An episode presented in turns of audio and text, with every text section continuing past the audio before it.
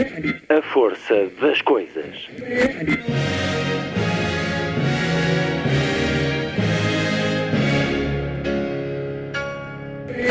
Welcome to the 109th last night of the proms.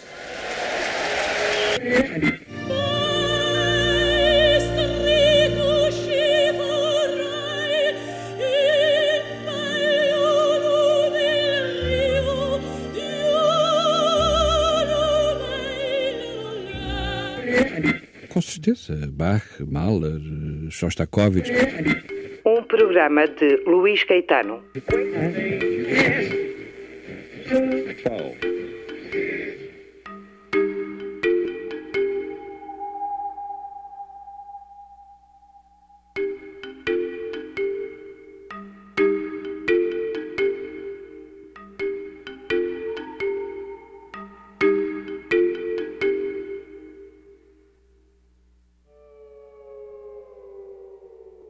Na emissão de hoje, Mário Cláudio acaba de publicar Embora Eu Seja um Velho Errante, tríptico, mais um, de um dos escritores com mais reconhecimento no nosso país, agora prestes a fazer 80 anos.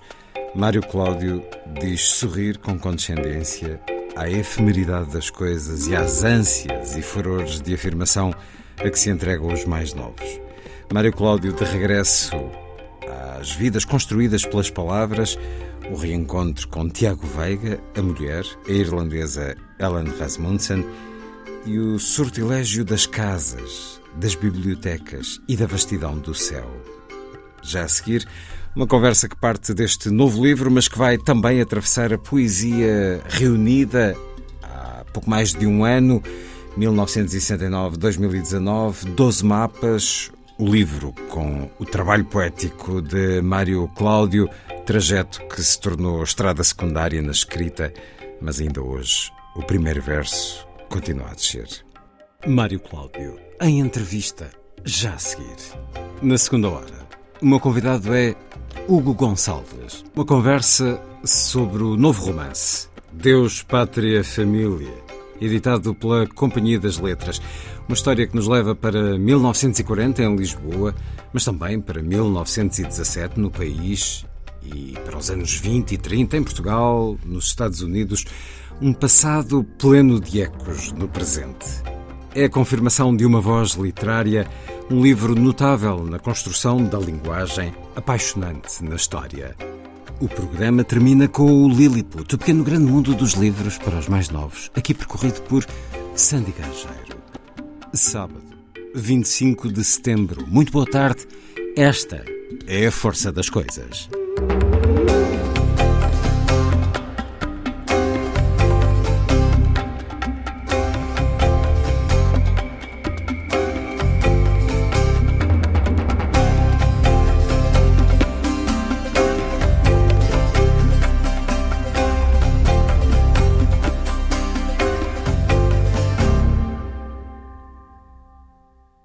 Vici d'arte, Vici d'amore, a Tosca de Puccini, na voz de Maria Callas, com a orquestra da Sociedade de Concertos do Conservatório de Paris, a direção de Georges Pretre.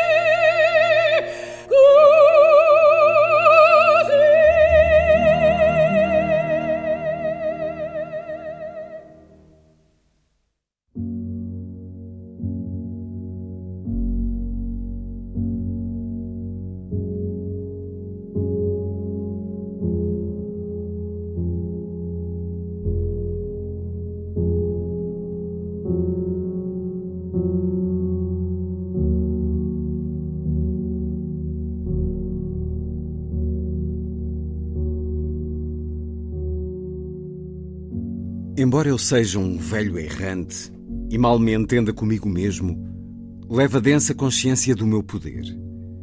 Cheguei à clareira da verdade maior, a que existe porque a adivinho, quando me afoito a fechar os livros. Se perguntarem por mim, já passei. E se quiserem saber até onde, nunca lá haverão de me encontrar. Sou da névoa como dos ossos cansados, da chuva como das mãos que tremem, e da brisa como da frouxa respiração. Embora eu seja um velho errante e o olhar se me apague nas luzes do dia, conheço a vida das pegas do chopo que vejo todas as manhãs. Definem o seu território por voos certeiros e de suprema elegância e aderem a um presente em que o tempo inteiro se contrai. Atento no limiar da redação da biografia do poeta da Casa dos Anjos, principiei por riscar o mapa da sua trajetória no planeta, consciente de descrever assim o arco da minha própria glória mundanal. Agasalhava-me no roupão de veludo, coçado nos punhos e na gola, e preparava-me para a tarefa investido na pessoa do geógrafo que coletivamente somos e que Vermeer retratou. O Atlas de Veiga abria-se-me à curiosidade do medidor da esfera terrestre, atraído de quando em quando por um outro estímulo sensorial, o do canto do canário na gaiola, não apanhado pelo enquadramento do gabinete, mas plausível e indiscutivelmente essencial. O compasso que o geógrafo de Vermeer sustenta entre os dedos e que se mostra pronto à execução do seu trabalho, identificar-se-ia com o marcador de tinta negra com que me programava para escrever o meu texto, indeciso quanto à latitude por onde começar. Naquele infólio pousado no chão e que incluiria notas idênticas às que eu andara a colher, era provável que se contivesse energia superior à que me restava então, e que apenas floresceria no momento em que eu o consultasse assente no pano rico da banca do geógrafo. Embora eu seja um velho errante e o sangue resfriado, esquecendo-se de invejas e emulações, circula em mim vagarosamente, a devoção do público ao poeta da Casa dos Anjos não deixa de me acidular os dias. Que os meus escritos se meçam pelo confronto com os de Tiago Veiga Eis o que me votará em definitiva aos rigores do inverno, debruçado para uma página tão coberta de neve como eu. Salva-me, porém, o raio de luz que, rasgando a névoa que ambos atravessamos, nos assegura a glória de sermos todos, mas todos, muitos e muitos, um só.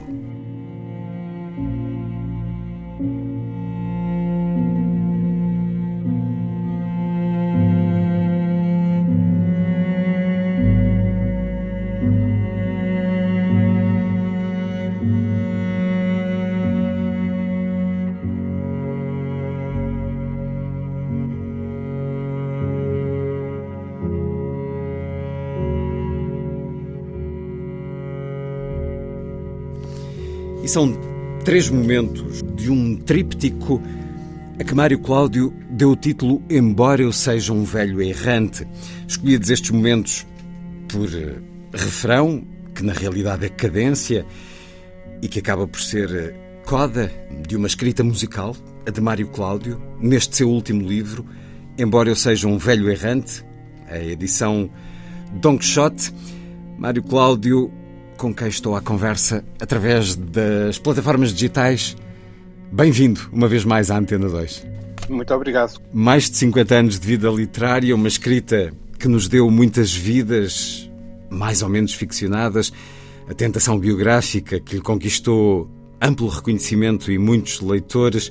Mário Cláudio, literatura que caminha entre a memória e a mais completa ficção, realidades que não importa querer comprovar, porque a verdade está na linguagem, nas palavras reunidas nos livros. Mário Cláudio, há um ano, tornou-se o primeiro escritor a receber por três vezes o Grande Prémio de Romance e Novela da Associação Portuguesa de Escritores, com tríptico da Salvação. Agora, uma vez mais, a recuperar a vida, a memória, as marcas deixadas por eh, Tiago Veiga, sobre o qual já conversámos, nomeadamente a propósito da sua monumental biografia, publicada há alguns anos. O que é que o levou de novo a este poeta fragmentário, neto de Camilo, interlocutor de Pessoa e de Cocteau, com quem se cruzou, a quem assistiu ao funeral? O que é que o levou de novo, Mário Cláudio, a Tiago Veiga? Ora bom, Luís Caetano, entretanto surgiram uh, elementos documentais importantes para a vida de Tiago Veiga e para a compreensão daquilo que foi o seu trabalho de escrita e este livro uh, aparece, portanto, como uma necessidade, como uma, uma indispensabilidade de acrescentar alguma coisa àquilo que tinha ficado já na biografia. Portanto, é uma espécie de apostila uh, ao, à, à, biografia que referiu, uh, Tiago Veiga, uh, mas é também um livro suscetível de leitura independente. Ele está construído em três partes, como o resto do Luís Caetano já referiu. Na primeira parte, que é a única uh, ficção neste livro, há um, um como monólogo interior, longuíssimo monólogo interior, eh, que eu atribuo ao Tiago Veiga, inventei esse monólogo para ele. Na segunda parte, aí sim aparecem um dos tais eh, elementos novos eh, que ajudam a compreender a vida e a obra de Veiga. Na segunda parte, eu reproduzo o diário que foi deixado pela mulher Tiago Veiga, a pintora Helen Rasmussen, e na terceira parte eu faço uma espécie de balanço do que foi o meu convívio com a obra do poeta, de, de Tiago Veiga, com as pessoas que a ele estiveram ligados e também com a terra onde, onde ele viveu grande parte da sua vida, onde acabaria por morrer e onde eu agora tenho uma casa. Portanto, Há um diálogo de memórias e de casas entre a Casa da Ramada e a Casa dos Anjos. É muito isso. É muito... Para mim, o que era importante era eh, também eh, pôr um ponto final eh, nesse, nesse trabalho de registro do percurso terrestre de, de Tiago Vega. Isso não significa que, se acaso surgirem outras obras do seu punho, e é natural que isso venha a acontecer, eu não as publique, não faça tudo para que elas sejam publicadas. Mas voltar a falar em termos biográficos Tiago Veiga está, a partir deste momento, fora de questão. A que velho se refere este título, embora eu seja um velho errante? Bom, há uma irmandade, há a irmandade entre o poeta, que apesar de tudo era bastante mais velho do que eu e que morreu eh, muito para além da idade em que eu estou neste momento, com 90 e poucos anos, e eu ainda não cheguei lá, mas há eh, uma vivência da, da velhice eh, que é comum eh, para todas as pessoas que, digamos, já ultrapassaram pelo menos a casa dos 70 anos, como é eh, o meu caso. Só agora é que eu consigo entender muitas das atitudes de Tiago Veiga, e portanto da forma como ele se movia na vida, da sua idiosincrasia, e muito também da sua obra, sobretudo aquela que coincidiu com uh, a parte final da, da sua vida. Portanto, é um velho que fala de um velho, uh, com algum distanciamento, uh, que resulta dessa diferença, apesar de tudo, de idades, e, e sobretudo com a, o distanciamento que resulta de uma cronologia diferente. Ele nasceu muito antes de mim, 41 eh, anos antes, para ser mais eh, preciso, e portanto a relação que eu tinha com ele era uma relação, digamos, de algo filial, não é? Portanto, de alguém, de um jovem eh, escritor para um escritor, um poeta, sobretudo, muito mais velho. No que a si se refere, Mário Cláudio, este título, embora eu seja um velho errante, o que é que há de errância na sua vida? O título resulta de um verso, é, é a transcrição de um verso de, de um poema de, do poeta irlandês Yeats, que refere aquilo que, que na velhice pode ser entendido como sabedoria e como penosa sabedoria. Eh, é um título que eh, valoriza o sofrimento da, do peso dos anos, eh, que é indesgarrável de uma nova reflexão que eh, a velhice permite eh, à vida, porque quando se chega a uma certa idade eh, deixamos de eh, perspectivar o futuro eh, e deixamos também eh, de, de olhar para o presente como uma matéria privilegiada de reflexão. Adquirimos como que uma perspectiva do tempo, o tempo passado, que pode iluminar-nos, que pode de alguma forma dar um sentido ao nosso percurso, ao itinerário que estamos a fazer. Nessa errância há muito de mental, da viagem ao passado, da recordação, por exemplo, de momentos da vida que estavam esquecidos? Sim, há muito disso, mas há também uma consciência que é tranquilizadora de que o que é relevante é o momento presente, embora se adquira essa uh, visão uh, do passado, essa perspectiva do passado, uh, a verdade é que esse passado é vivido num presente contínuo e, eu, eu, creio que, de facto, a grande sabedoria dos velhos, quando existe, o que nem sempre acontece, é aquela que valoriza esse presente e que faz eh, do presente um motivo de esplendor, eh, de júbilo eh, e de, de, celebração da vida. Há júbilo neste livro, este sentimento crepuscular que atravessa as, as três partes do livro, com diferentes olhares, necessariamente, tem mais de consolo ou de melancolia, Mário Cláudio? Eu acho que a, a palavra que, que, utilizou é muito acertada, é justamente crepuscular. A luz do crepúsculo, é, do crepúsculo é sempre muito mais doce hum. do que a luz da tarde, não é? Ou do meio da tarde e, e também um pouco mais doce do que a luz da manhã. O crepúsculo não é apenas o poente, é também o nascente. É? é? a, a luz eh, coada, a luz eh, dourada eh, que nos permite estar connosco, eh, que nos permite ter perante a vida uma atitude de contemplação, quando a velhice não é atormentada por males físicos suscetíveis de a tornar insuportável, como por vezes acontece, mas mesmo nessas situações há intercadências, há momentos em que a ausência da dor pode significar uma vivência mais profunda daquilo que é humano, daquilo que é o estar no momento presente.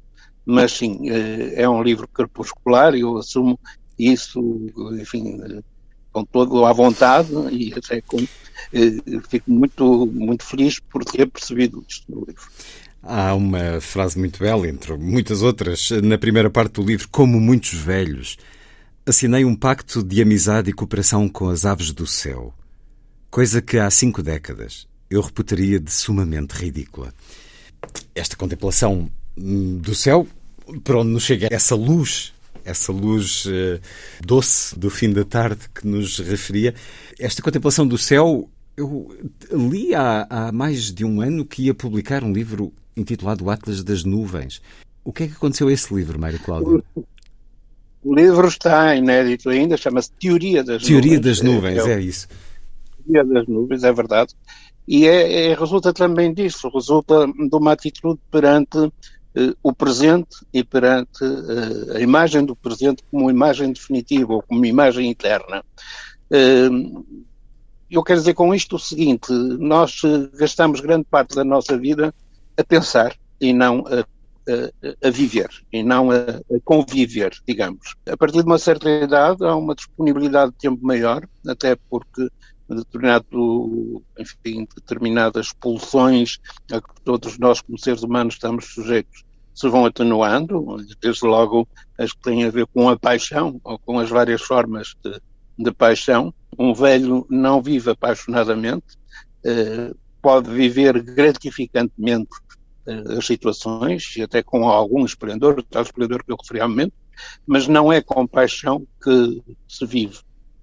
Eu lembro-me que de uma frase que muitas vezes foi repetida, da Greta Garbo, a quem perguntavam, e agora como é que você vive? Você foi uma amorosa durante a vida inteira, agora não tem relações amorosas, como é que consegue viver assim? E ela diz, felizmente, esse tormento acabou. Tal como a personagem da Rainha Cristina dela, que queria ser deixada em sossego. I want to be left alone. E isso faz-me pensar nesta mulher extraordinária, enigma também revelado por Mário Cláudio. Ellen Rasmussen, eminência maior na vida de Tiago Veiga, Ellen Rasmussen mereceria, e só por si, uma biografia cuidadosa e motivadora, ou até mesmo de intenção apologética. O seu contributo para a fecundidade da obra do poeta e a sua espessura caracteriológica expressar-se-iam pela oferta ao marido de um filho dotado de tanta inteligência como de excentricidade. A irlandesa garantiria o crescimento de qualquer homem que dela se abeirasse. Mas quanto a Veiga, já em vulgar testemunha do mundo, a mulher proporcionaria constante vitalização de toda uma paisagem cultural comum, atravessada por intuições, delírios e assombramentos.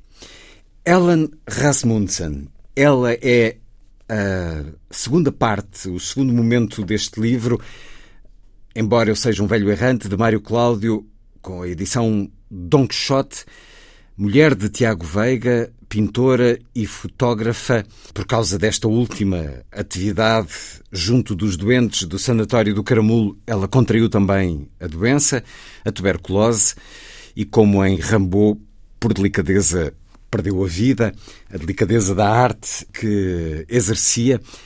Mário Cláudio, falemos dela. Como é que lhe chegaram às mãos os diários de Ellen Rasmussen? Os diários foram-me entregues pelo, eh, por um dos últimos proprietários da casa, da casa onde Tiago viveu e morreu, não nasceu, porque ele nasceu no Brasil, mas eh, foram-me entregues e, e, faziam parte de um conjunto de, eh, de trastes que estavam para lá arrumados, que eram muito antigos, ninguém tinha reparado nisso, e, e, o diário estava lá também. De resto, não é um diário muito longo, o que justifica que tenha passado despercebido. O que eu lhe queria dizer é que eh, se trata de um casal que não era feliz. Não foi um casal feliz e ainda bem, não é? Porque eu, a verdade é esta, os casais felizes deixam um pouco na história. Não têm história, não têm... Nem têm história, nem têm mitologia, não é? O que é ainda pior. Os, eh, os, os, casais que deixam esse, esse rastro são sempre casais intensos, mas não necessariamente felizes. felizes. Este casal, Tiago Veiga e Helene Rasmussen, eram desses casais eh, intensos, muito intensos, viveram intensamente a vida, muitas vezes de costas voltadas um para o outro, mas com uma espécie de transfusão de, de almas eh, que se iria processando independentemente da vontade deles. Quer dizer, viviam uma afinidade que dispensava a palavra, dispensava o festejo imediato e estava muito para além disso. Descreva-nos um pouco esta mulher, esta mulher que garantiria o crescimento de qualquer homem que dela se abeirasse. Há, presumo, uma possibilidade de um dia conhecermos mais dela através de si, já não necessariamente de Tiago Veiga, mas da vida de Ellen Rasmussen. Mas descreva-nos um pouco esta mulher. Trata-se de uma mulher eh, muito especial, uma mulher com poderes, se quiser, e que é capaz de transfigurar o cotidiano numa eh, aventura contínua, numa aventura de, de deuses e de guerreiros eh, que, enfim, de alguma forma dominaram a sua ancestralidade. Como irlandesa, ela conviveu diretamente eh, com a o chamado Celtic Twilight, com a, o despertar, enfim, em meados do século passado, dessas raízes eh, que eram identi identificadoras da, dessa parte do mundo, não é? com aquilo que genericamente se chama o fantástico celta, o imaginário celta. Ela viveu intensamente essa, essa experiência. Ela própria tinha alguma dificuldade em distinguir o que era do real e o que era do imaginário a vida dela repartiu-se pela fotografia numa primeira fase, muito pela pintura, muito pela pintura e pintura desse tipo, pintura eh, de alguma forma fantástica ou eh, fora daquilo que são os padrões né, realistas né, que, que, se praticavam no resto do continente. Eh, e, portanto, ela abraçou uma dimensão do humano que eu acho que só poderia crescer em Portugal a norte a norte do Mondego, não o sul, onde de facto o universo é muito mais de luz e sombra e ali em cima o convívio com as brumas, e mais do que isso, um convívio com os cavalos, que são realmente figuras eh, permanentes eh, na vida dela, exatamente como uma, uma deusa que, eh, que se, eh, eh, se deixa, eh, se torna adquire nobilitação através dos, dos, dos, animais emblemáticos que lhes são associados, umas vezes cães, outras vezes cavalos. No caso dela, são de facto os cavalos. Uh, a casa do Tiago Vega e a minha casa também agora são implantadas num, num, num, território onde ainda predominam os cavalos selvagens. E isso não aconteceu uh, certamente por acaso. É a partir dessa casa que nos fala? Uh, neste momento não estou cá, não estou lá, estou no Porto. Mesmo quando lá não estou, estou lá, compreendo. Sim. Mesmo quando lá não estou, quase sempre lá. Há essa possessão da casa que se reflete muito é. na terceira é parte deste tríptico. O Mário Cláudio, que há décadas uh, nos deu as vidas de Guilhermina, Guilhermina Sugia e de Rosa, Rosa Ramalho, dá-nos, mas endossando, de certa maneira, a vida de Ellen Rasmussen, eh, através dos diários, mas também falando-nos dela noutras partes uh, do livro e, deste e não só. Em 2018, na belíssima edição dos Maias de Essa de Queiroz, com a assinatura de labor puro, de imensa sensibilidade do editor José de Cruz Santos da Modeler, aí também acrescentou essa caixa que contém os Maias um opúsculo com 13 cartas e 3 bilhetes de Rachel Cohen, a mulher de uma das personagens secundárias dos Maias, o Jacob Cohen. Há neste momento, ou houve neste, nestes tempos recentes, uma vontade de escutar uh, vozes de mulheres, Mário Cláudio? Sim, sem dúvida. Todo o clima eh, antropológico, digamos assim, eh, que me interessa e, que, e em que estava inserida a Helena Rasmussen, por exemplo, mas também Guilhermina Sugia ou até Rosa Ramalho, que foram objeto de, de reflexões minhas e trabalhos com uh, alguma propensão uh, biográfica. Essas figuras são parte de um matriarcado iniludível, não é? que existe a norte e não existe a sul. Eh, são mulheres uh, insubmissas, um, são mulheres muito fortes, em geral muito mais fortes do que os homens, uh, e que administram a vida muitas vezes de uma, de, uma, forma esconsa, pouco evidente, mas que marca, afinal, os passos de toda uma população, de todo um país, se quiser. É esse país, digamos, eh, que coincide eh, vagamente com o espaço galaico-português, que está patente neste, neste livro e também na vivência de, de Ellen Rasmussen e do Tiago Veiga, eh, que estiveram ligados a ele de uma forma muito visceral. Sobre a força dessas mulheres a norte, nos fala muito também em astronomia, esse livro eh, de forte pendor autobiográfico, mais um pouco de Embora Eu Seja um Velho Errante, o mais recente livro de Mário Cláudio, com a chancela Don Quixote. Vamos para a terceira parte do livro e para essa nova vida, esse restauro da Casa da Ramada. Vieram assistentes para os livros e estes também. Títulos de história, de antropologia, de espiritualidade e, sobretudo, de biografia. Mais a biblioteca que me alimentara a infância e que o imaturo que sempre serei mantivera desveladamente. Imprescindíveis aprestos da minha lide da pena iriam sofrer das mazelas decorrentes do frio, do calor e, em especial, da umidade. Solitários, nos períodos em que se fechava a morada, colecionariam segredos jamais traídos, de sombras esgueirantes, e a esfarrapar-se nas trevas invernais de corrupios da rataria, desembestada no regabof da ausência dos humanos e de rucos-rucos pacientes e imparáveis dos bichos da madeira. Outras sortes afetariam instalação e utensilagem elétricas, claudicando em sucessivas avarias, justificáveis apenas pela reação dos finados aturdidos com os intrusos e ainda não em paz com a coabitação a que os forçavam. Os discos em vinil, saudosos da época do seu esplendor, adaptavam-se com dificuldade à austeridade atmosférica e ao decurso das décadas em que mão nenhuma os retirara da bolsa de cartolina colorida e logo depois do invólucro do plástico transparente. Nas suas riscadelas de agulha desastrada e nas suas retenções de energia estática, arquivavam veneradamente a voz da Callas, da Del Mónaco e da Sutherland, e dos compassos de Bartók, de Berio e de Hans Werner Henze. Mais um certo de Embora eu seja um velho errante, e mais um certo das memórias de Mário Cláudio, aqui a entrarmos pela sua biblioteca, esta biblioteca em que nos diz, em que nos confessa que os livros, as leituras iniciais foram preservadas ao longo da vida, com amor por esses livros, por essa memória. Dê-nos alguns exemplos desses livros que o marcaram nas primeiras leituras e que mantém vivos na sua biblioteca, Mário Cláudio. Desde logo, os grandes clássicos eh, para a infância, que são normalmente escritores muito adultos, mais adultos, se calhar, que os outros.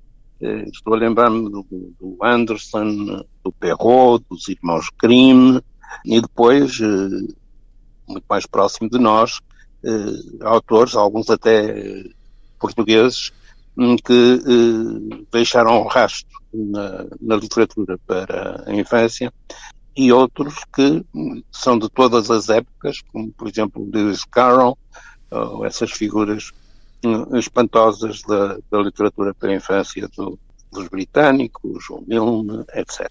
As figuras com que eu convivi na, infância continuam a preencher o meu cotidiano. Uh, a Menina dos Fósforos, o Winnie the Pooh, uh, todas essas figuras espantosas que, com quem partilhamos os dias uh, numa fase inicial da nossa vida, regressam muitas vezes a partir de uma certa idade. Eu lembro-me que a Cristina Bessa Luís vivia também com muita intensidade essa, essa retoma das, dos prazeres da infância, das, das leituras da infância, no caso dela até mesmo dos filmes para a infância, e, e fazia em termos muito criativos e de forma adultíssima, o que nem sempre acontece.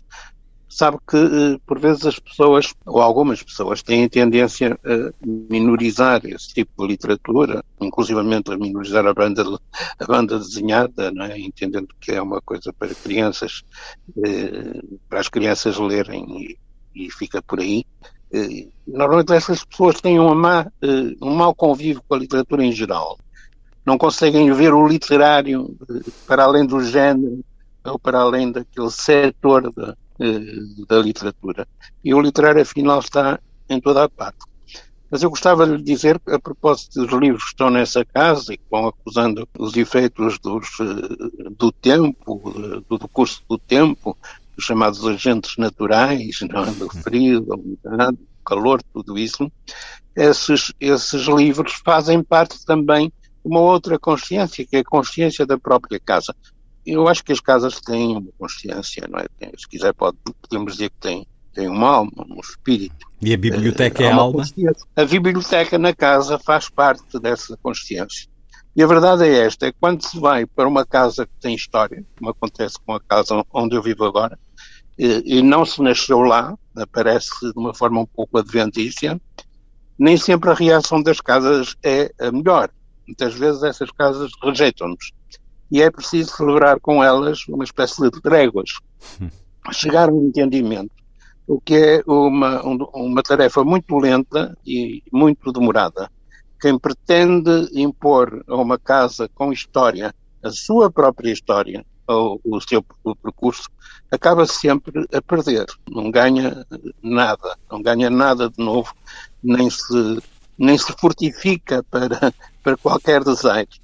Eh, com esta casa aconteceu isto, não é? O facto foi confrontado logo no início com uma sequência de desastres que tinham a ver com a construção da casa, com o funcionamento da, da, da corrente elétrica e dos eletrodomésticos que não faziam parte daquilo que era a tradição de uma casa do século XVII, não é? E, portanto, tudo isso teve que ser eh, negociado com a própria casa, levou muito tempo eh, até que, de facto, se eu me deparasse com um apaziguamento, que é aquele em que eu vivo hoje, com a casa onde estou. Já agora, também a propósito, creio que não terá sido por acaso que depois dele ter ido viver para essa casa, uh, caiu um raio da própria casa que queimou grande parte da casa, destruiu todo o quadro elétrico. Foi uma sorte não estar lá ninguém nessa altura, porque poderia ter sido muito mais sério, muito mais grave. Então, nunca tinha acontecido isso, cair um raio numa casa daquela pequena povoação. Uh, e depois disso, como sempre acontece nestas circunstâncias, Agora há um para-raios, não na casa, mas em frente à casa. Também uma relação tempestuosa tem sempre é verdade, mais é lastro e mais história, tal como as famílias. É verdade. Também as relações com as casas uh, se tornam mais intensas uh, e ganham mais história. Também nas bibliotecas há essa experiência da errância, não só por tudo aquilo que os livros dentro de si têm para nos dar, como pela memória que eles muitos deles eh, têm para connosco. Imagino que essa errância aconteça nessa biblioteca, na sua Casa da Ramada, e aqui neste certo li também a evocar os seus discos, a sua música, essa música de eleição, sobre a qual tivemos a nossa primeira conversa há 24 anos. Esta música que aqui nos refere, de algumas das suas vozes e dos seus compositores, neste último ano e meio de pandemia, Mário Cláudio, alguma obra, algum compositor, algum intérprete que o tenha acompanhado particularmente? Mais recentemente, eu deixei-me fascinar por uma, eh, enfim, um, um digamos, um, um, período pouco conhecido da obra do Ulisses, um compositor mal amado, é? Na fase final, o Ulisses, pouca gente conhece as obras dessa fase, o Ulisses eh, pré-anunciou muitas das coisas que iriam aparecer depois, hum. não é? O atonalismo, etc. As últimas uh, composições do Ulisses são de uma extraordinária uh, vanguarda, se quisermos utilizar uh, esta palavra. E isto é mais uma vez um fenómeno que acontece com os velhos. É? Aconteceu com o Goya, do período negro, aconteceu com o Picasso, uh, fim da vida, aconteceu com o Beethoven, dos quartetos finais, não é? Eh, são realmente grandes marcos que rasgam novos horizontes, que não, eh, que não se pautam por aquilo que é o código ou a lição apreendida eh, e muito menos por aquilo que é a moda da época. O que leva muita gente contemporânea a dizer ele perdeu as estribeiras, ele está louco. Eu lembro-me, por exemplo, que se contava que quando o nosso escultor Teixeira Lopes visitou Rodin eh, na fase final da vida, eh, em Paris, regressou completamente eh, apavorado e disse, mas ele está completamente louco. Ele faz uns mamarrelachos horríveis, sem sem nada. Provavelmente nunca teria visto os escravos de Miguel Ângelo, senão teria dito uma coisa diferente, né? e que são também obras de, maturidade, de grande maturidade. Mas quem está à espera de uma perfeição eh, impecável eh, na, na idade avançada eh, deve desistir disso, que é uma convenção, e deve procurar de facto, quando se trata de grandes artistas, aquilo que é eh, a mensagem maior, e a mensagem maior é sempre do mal da criatividade. Como é que sentiu este último ano e meio, Mário Cláudio? Foi um tempo de disponibilidade para a escrita, para a leitura, de abertura ou de reclusão às notícias do mundo? Como é que foi consigo? Olha, eu de facto senti o peso deste clima terrível em que todos nós vivemos, mas para mim não foi particularmente penoso eh, viver confinado, não é? Porque o meu trabalho de escrita já de alguma forma me habituou a isso, e durante anos e anos e anos eu tive que conviver com uh, uma agrofobia de, que me enfim, que ocupou grande, grande, grande parte da minha vida, muitos anos da minha vida, agora atenuou-se com, a, com a idade, mas habituei-me a viver uh, confinado, a não, não, procurar a saída no exterior, não é? Uh, agora o exterior é isso, é mais objeto de, de, de contemplação do que uh, objeto de posse ou de apropriação, não é? E aqui em casa eu fui gerindo o meu cotidiano eh, de uma forma disciplinada, não é? Muito atento às pequenas coisas e, sobretudo, desistente, desistente daquilo que são os grandes cometimentos, os grandes acontecimentos, quer individuais, quer coletivos, eh, por exemplo, certas eh, preocupações da, da idade eh, madura, mas ainda não velha, aquilo que nós normalmente colocamos à roda dos 40 anos, antes da chamada crise da meia-idade, aqueles valores desapareceram todos da minha vida, não é? Portanto, a aspiração à glória, que no meu caso era literária, não é? Eh, a aspiração ao reconhecimento, ao internacional, à internacionalização, a todas essas coisas hoje não representam absolutamente nada na minha vida, porque há toda a lição da história hum. a provar-nos que de facto se trata de valores muito passageiros, muito efêmeros e às vezes até uh, correndo o risco de cometer uma certa uh, injustiça, porque eu também passei por lá, olhamos para para os ímpetos e para as ânsias dos mais jovens, com, se não com alguma ironia, eh, até com alguma compaixão, não é? Porque viver assim é viver mal. A tranquilidade de Mário Cláudio, que daqui a alguns meses faz 80 anos, olha para esse dia com um sorriso. Esse número, 80 anos, esse número tão redondo, não é? Hum. Continua a significar para mim uma pessoa idosa, não é? não um velho, uma pessoa idosa, é? que é aquilo com que eu não quero identificar. Não é? Essa palavra idoso, uma palavra execrável. Os velhos são velhos, não são idosos. Idosos somos todos nós. Absolutamente. e, e, portanto, eh, eh, eh, eu olho para essa data como uma data um bocado exterior a mim. Não significa isso que eu não me sinta dentro de, de, desse grupo etário, não me sinta velho a atingir realmente essa maturidade, mas significa simplesmente isto, significa que diariamente a vida traz-me coisas muito boas, eh, que alternam com o lumbago e com a ciática, não é? Muitas vezes, mas que justamente por essa alternância existir, é quando elas acontecem são muito mais saborosas. Embora eu seja um velho errante, o mais recente livro de Mário Cláudio, publicado pela Don Quixote, ora, há pouco mais de um ano recebemos toda a sua poesia, muita dela inédita em livro, neste 12 mapas, a poesia reunida 1969-2019 de Mário Cláudio, editado pela Glaciar.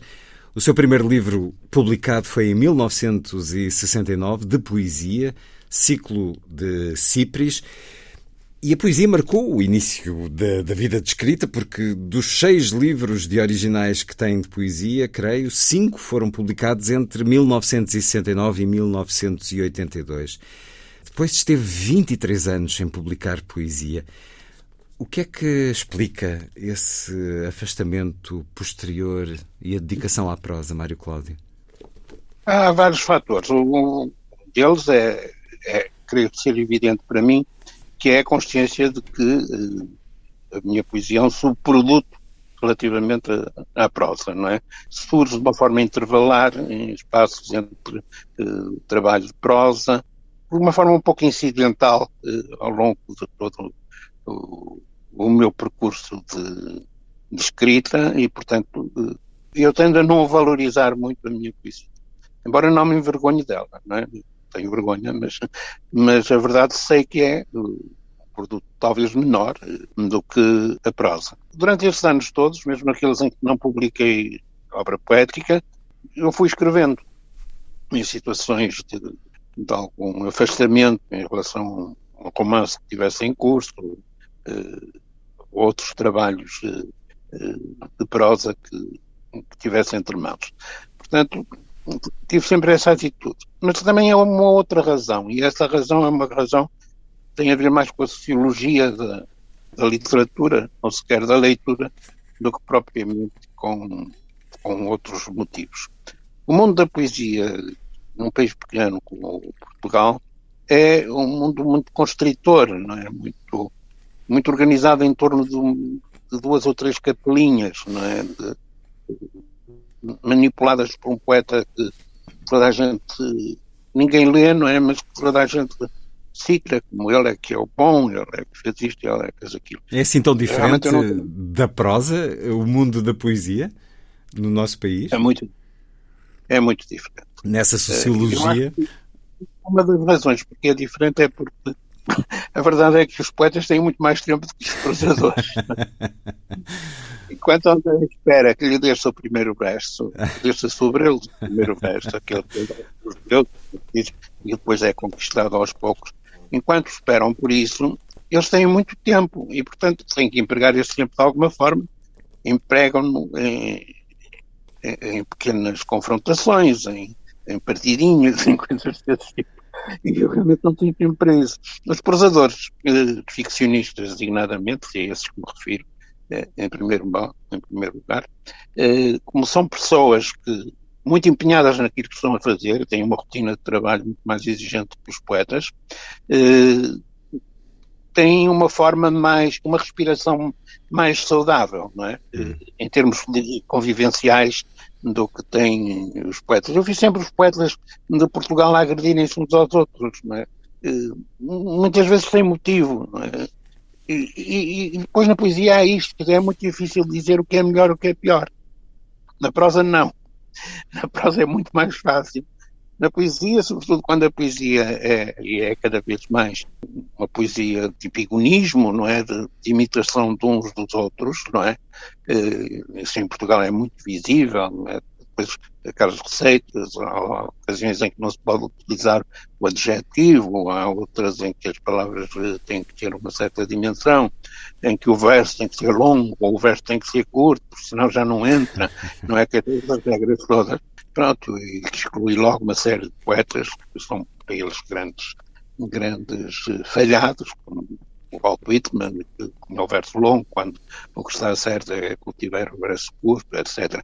Eh, esse tipo de posicionamentos é sempre muito redutor. Portanto, eu não queria muito misturar-me com essas pessoas. Eh, também... não quis fazer parte desse clube. Na minha, resistência. Uh, não quis fazer parte, mas faz parte e é um nome da poesia portuguesa. E este livro que reúne a sua poesia até 2019. Este livro, 12 mapas. Ora, eh, por exemplo, o primeiro mapa reúne os seus dois primeiros livros de poesia. Explique-nos este título, as razões deste título, 12 mapas. A minha poesia tem algo de peripatético, não é? Ou de, de peregrinação, de romagem. De errância? É, muita com errância, porque muitas dela, muito, muita da poesia que eu escrevi foi escrita em viagem, não é? Eh, e em, em contextos diferentes daquilo que era o meu cotidiano. Não é? A minha poesia é tudo menos uh, poesia cotidiana que os neorrealistas tanto defendiam. Não é? É, uma, é uma poesia de magias, de, de sortilégios. De fascínio, exatamente, de sortilégios, de, de alguma bruxaria mistura, se quiser também, não é?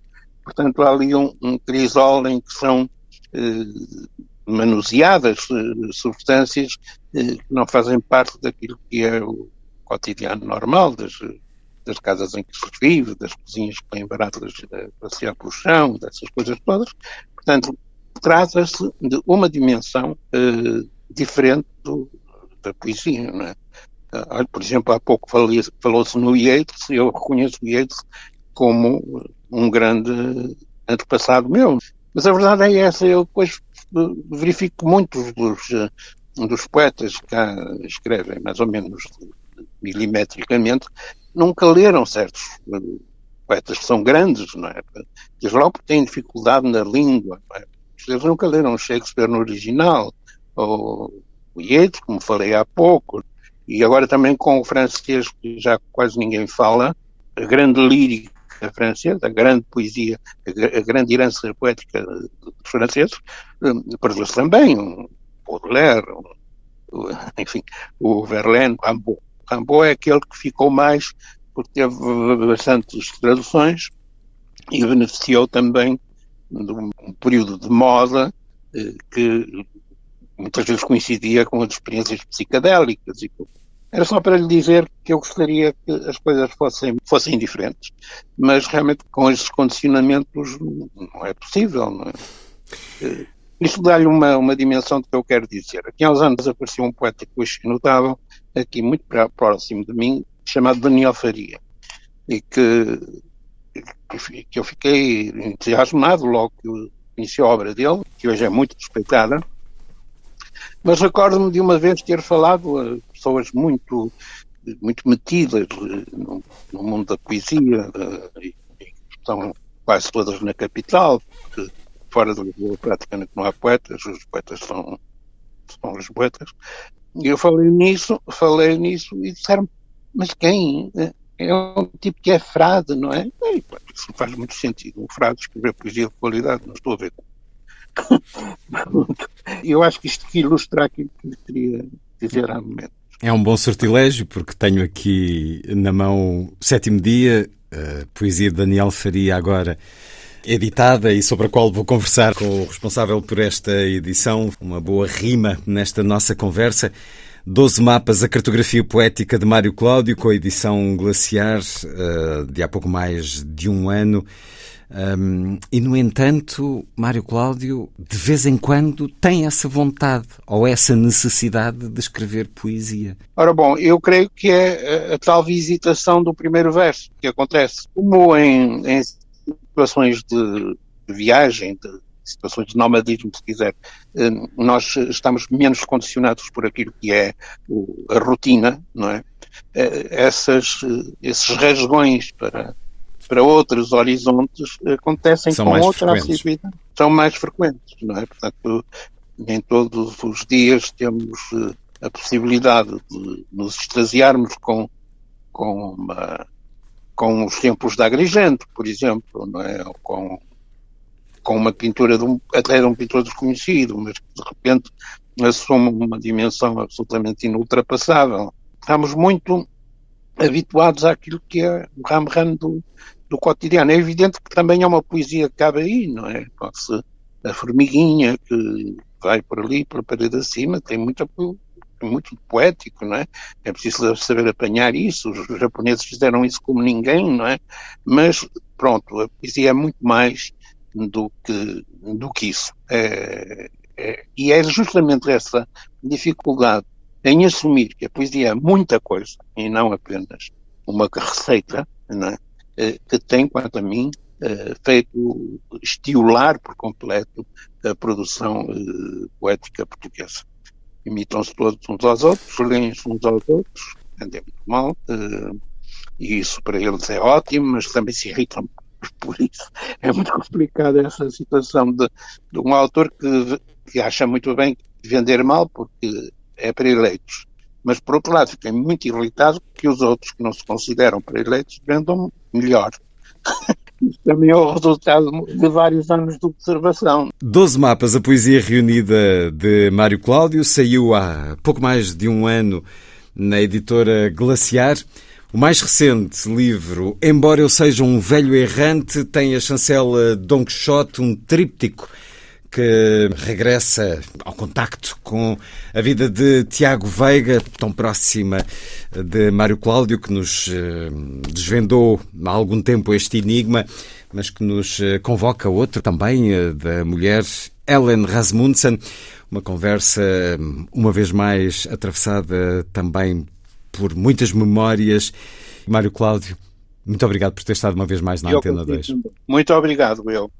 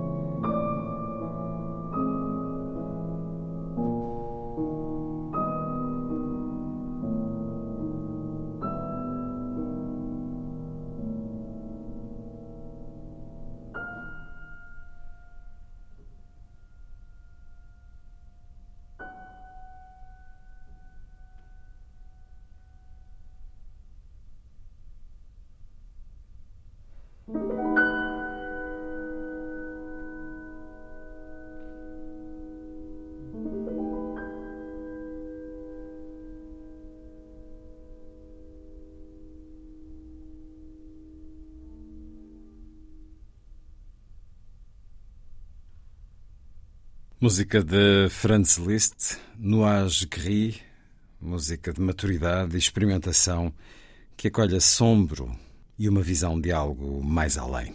A interpretação do pianista Christian Zimmermann.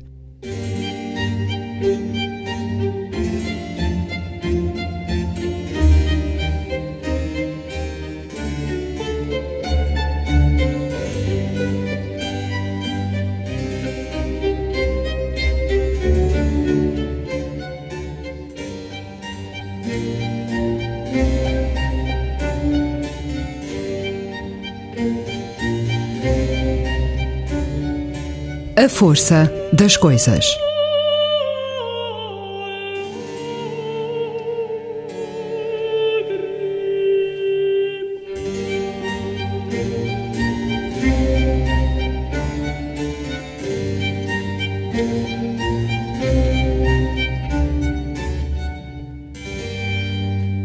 Tarde de sábado, 25 de setembro, daqui a pouco a conversa é com Hugo Gonçalves a partir do novo romance Deus, Pátria, Família.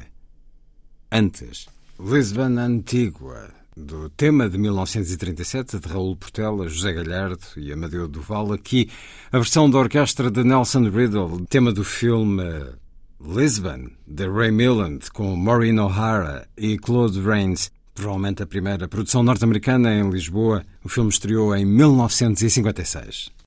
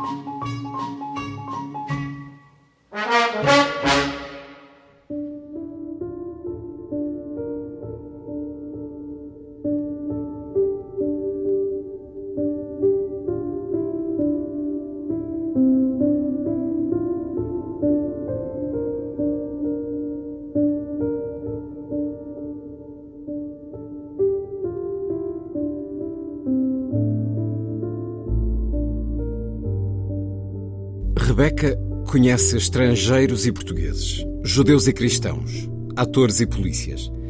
Até conseguir emprego como figurinista no teatro, deu aulas de alemão. Fez pão preto que vendia aos compatriotas e foi ajudante de modista. Integra a marcha burguesa dos passeios pelo Chiado, cruzando-se com senhoras enluvadas, de ombros e cabeça coberta. Mas não consegue livrar-se do medo nem da repulsa. Vê os machos de casaco poído e dentes cariados nas portas das tascas fartabrutos que perseguem as estrangeiras na rua, cercando-as com assobios e o som molhado, a borbulhar de sexo, dos beijos para o ar. Vê as criadas de farda, com ordem de soltura para aviar uma lista de compras que não sabem ler, bichos do campo amestrados pelas patroas, tão gratas por terem onde dormir e comer, que levantam as saias inclinadas sobre uma cômoda quando o patrão as agarra pelas ancas. Vê as crianças sem calças, sem sapatos, sem pai, sem mãe, sem um lenço para o reino do nariz.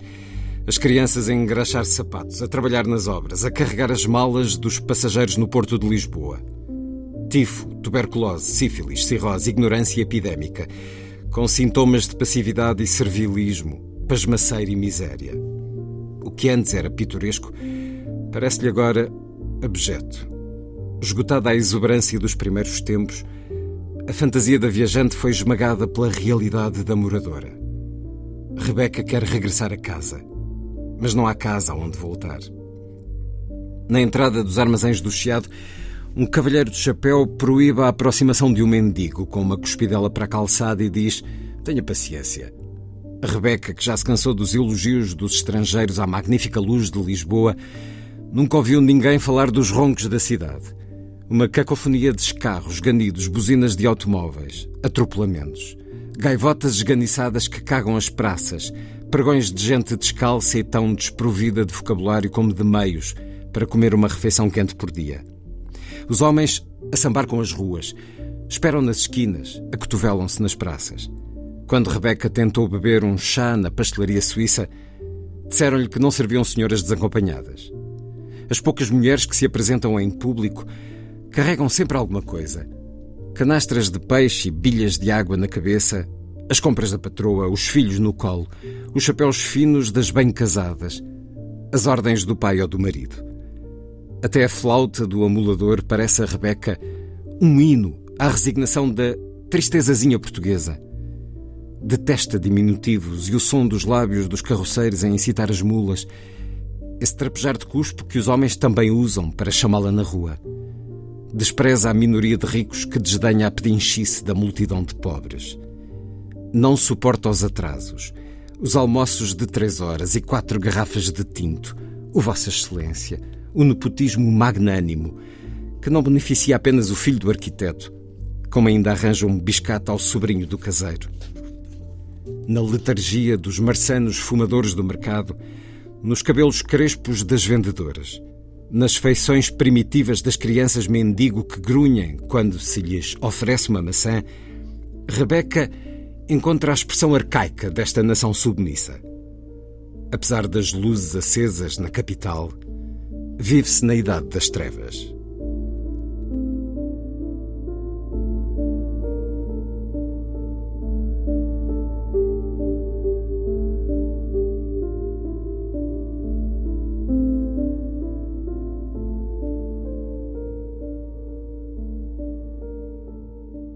E é um certo de Deus, Pátria, Família.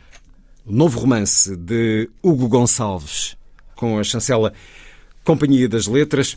Hugo Gonçalves, 45 anos, autor de Filho da Mãe, sobre o qual conversámos há dois anos, a partilha de uma incursão íntima, dolorosa e comovente.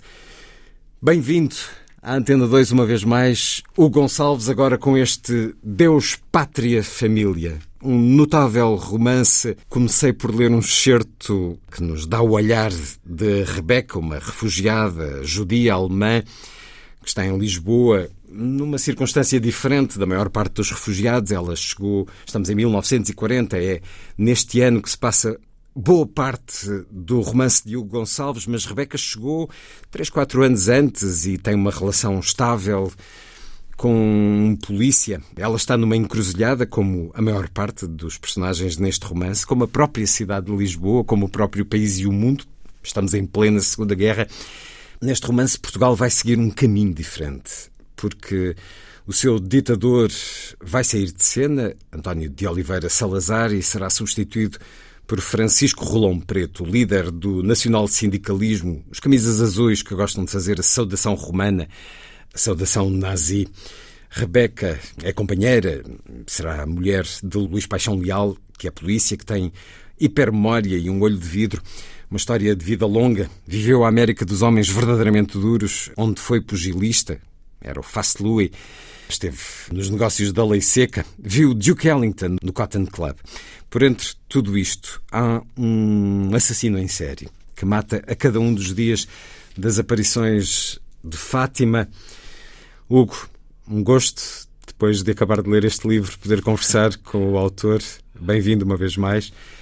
Nós tendemos a romantizar, tendemos a romantizar Lisboa ao tempo da exposição do mundo português, essa cidade das luzes para muitos refugiados que vinham de uma Europa onde as luzes tinham necessariamente que estar apagadas para não serem faróis dos bombardeamentos. Ora, a cidade das luzes para muitos refugiados, da amistosidade de muitos portugueses para com os refugiados, esta ideia que temos e que foi muito desenvolvida até em trabalhos históricos nos últimos anos, também isto é história alternativa. Este encanto, estes bailes no Estoril e esta presença glamourosa de famosos. Que também existiu. Bem, de, primeiro que tudo, parece-me claro que a passagem que tu escolheste um, não é dos compêndios do Secretariado da Propaganda Nacional da altura. Não é, não. Para quem não conhece o livro e esteja a ouvir essa passagem, que é uma passagem dura, Uh, de, uh, e obviamente é de, do ponto de vista da Rebeca, que é uma refugiada que chegou, como alguns chegaram, aliás, houve alguns uhum. alemães que chegaram ainda antes de, da Noite de Cristais e dos, uhum. uh, dos comícios de Nuremberg, e que, tal como outros estrangeiros que já estavam há algum tempo em Lisboa, ou que chegados na onda de refugiados foram obrigados a ficar, porque não tinham vistos de saída, aconteceu-lhes o que ao fim e ao cabo acontece a muitas pessoas, Aconteceu-me a mim no Rio de Janeiro, noutras circunstâncias bastante mais privilegiadas. Que há uma diferença entre tu seres turista e seres habitante de um lugar. Eu lembro-me de um documentário feito pelo filho do Alain Ullmann, o Nicolau Ullmann, chamado Debaixo do Céu, uh, exatamente sobre os refugiados que passaram por Lisboa, uh, refugiados uh, judeus, um, e que alguns deles diziam, alguns deles crianças, diziam a alegria que era ver, por exemplo, a fruta no mercado. Hum. Uma, uma certa ideia de abundância. Essa ideia que tu falaste de, de haver eletricidade quando a maioria das cidades na Europa não tinham luz elétrica à noite por causa dos bombardeamentos. Um, e alguns deles também disseram, julgo que até nesse, uh, não sei se foi nesse um, documentário, se foi noutro dos documentos que eu utilizei, que depois começaram a ver o outro lado, não é? O, o, lado da vida diária que vai muito além da tal visão que tu mencionaste aqui, que saiu em, em muitas news magazines, a, a, era dourada do Casino Estoril. O Ian Fleming teve a ideia para o James Bond quando jogava com o espião Popovich. Uh, a aristocracia, os, as vedetas de Hollywood que como não podia haver estreias nas grandes cidades europeias, vinham Elas a Lisboa fazer as suas apresentações. Aliás, há um ator que eu não me lembro agora, um ator inglês que morreu Leslie no, Howard. no Clipper no avião, exatamente, um, e que morreu na, num acidente de avião. Um, só que um, eu, eu, compreendo que é, é, muito apelativa essa romantização. Só que nós não nos podemos esquecer que há um outro lado, e eu acho que é isso que atrai o, o o escritor, porque o conflito e o paradoxo não é? é algo que atrai uh, quem escreve ficção. Um, que no momento de auge da propaganda do Estado Novo, quando a oposição está, está praticamente arrumada à esquerda e à direita. Vários presos políticos que vão para os Açores, um, que vão para, um, para o Tarrafal, que tinha sido inaugurado há poucos anos, quando tens a grande exposição do mundo português, que celebra uh, a fundação e a restauração tens isso tudo, uh, mas uh, Lisboa não deixava de ter um lado, como dizia, de idade das trevas, não é? Moravam pessoas em grutas, em Monsanto. Na altura fez uma grande limpeza ao centro de Lisboa por causa da, exposição, mendigos, todo o tipo de indesejáveis foram enviados para a Mitra. Existe, aliás, foi aprovada a lei do pé descalço, porque havia tanta gente descalça uh, que ficou proibido andar-se de pé descalço, então os, os, especialmente as crianças, os ardinas e os engraxadores enrolavam, ao bom jeito português, enrolavam trapos num dos pés, como se fossem alparcatas improvisadas, Um, porque se tivessem um dos pés cobertos já não iam presos. Uh, eu achei, achei esse detalhe formidável. Essa descrição da Rebeca, que é uma descrição, descrição, dura, porque é alguém que está a ver o cerco, não é? Porque nesta história alternativa os judeus começam a ser perseguidos porque o novo governo de Rolão Preto encosta ao eixo e, como tal, começa a perseguir os judeus que estão, que estão em Lisboa.